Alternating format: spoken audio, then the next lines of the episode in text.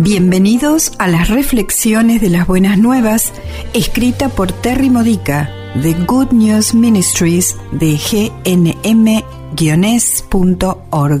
Edificando tu fe para la vida diaria usando las escrituras de la Misa Católica. Miércoles de la vigésimo novena semana del tiempo ordinario. El tema de hoy es Por la gracia de Dios. San Pablo dice en la primera lectura de hoy, Romanos capítulo 6 versículos 12 al 18, que si nos ofrecemos a Dios, el pecado ya no tiene poder sobre nosotros. ¿De verdad? Entonces, ¿cómo es que sigo volviendo a caer en pecado? ¿Por qué me comporto de manera egoísta? ¿Por qué sigo haciendo las cosas hirientes que realmente no quiero hacer? Tú también, ¿no? Es la gracia la que nos da el poder para resistir el pecado. Sin ella fallamos repetidamente.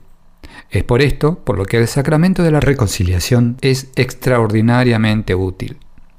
Ya que esta vía de perdón es un sacramento, recibimos más que el perdón, recibimos la gracia de Dios.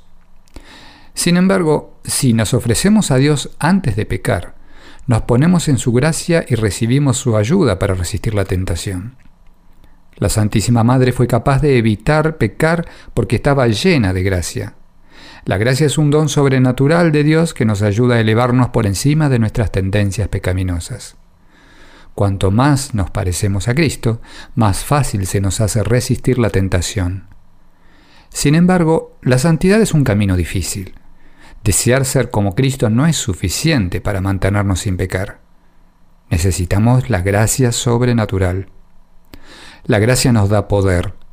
Sin la gracia somos esclavos del pecado que nos lleva a la muerte, la muerte de nuestras almas. Con la gracia elegimos el camino de la obediencia, haciendo lo que Dios quiere que hagamos porque lo amamos y queremos ser como Él, en lugar de hacer lo que estamos tentados a hacer apartándonos de Dios.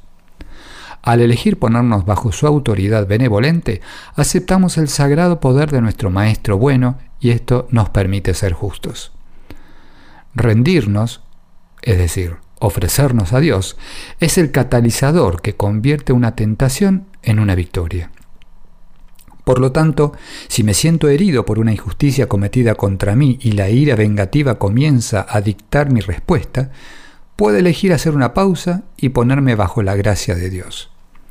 Esto significa elegir ser misericordioso con los que me han tratado injustamente, orando por ellos y, si es apropiado, haciendo una buena acción por ellos, tratándolos mejor de lo que nos trataron.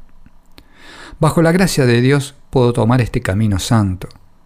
Bajo la gracia de Dios, sin ira, puedo descifrar cómo quiere que haga justicia a la situación. Rendición y obediencia detienen la tentación y evitan el pecado relacionarnos con los demás con gracia aleja nuestra atención de sus pecados y nos ayuda a enfocarnos en cómo el mismo Jesús nos da el amor y la bondad que otros nos han negado. Solo bajo la gracia de Dios podemos, con éxito, hacer lo contrario de lo que estamos tentados a hacer. Solo bajo la gracia de Dios somos capaces de salir victoriosos en nuestro camino de santidad. Por la gracia de Dios vivimos en la justicia y cambiamos el mundo que nos rodea. Esta ha sido una reflexión de las buenas nuevas de Good News Ministries de gnm-es.org. Para más edificadores de tu fe o para conocer más sobre este ministerio, ven y visita nuestro sitio web. Encontrarás reflexiones para recibir por correo o por mensaje de texto retiros en línea, recursos de oración y mucho más para ayudarte a conocer el amor del Padre, para acercarte más a Cristo y ser lleno del Espíritu Santo. Visita hoy gnm-es.org.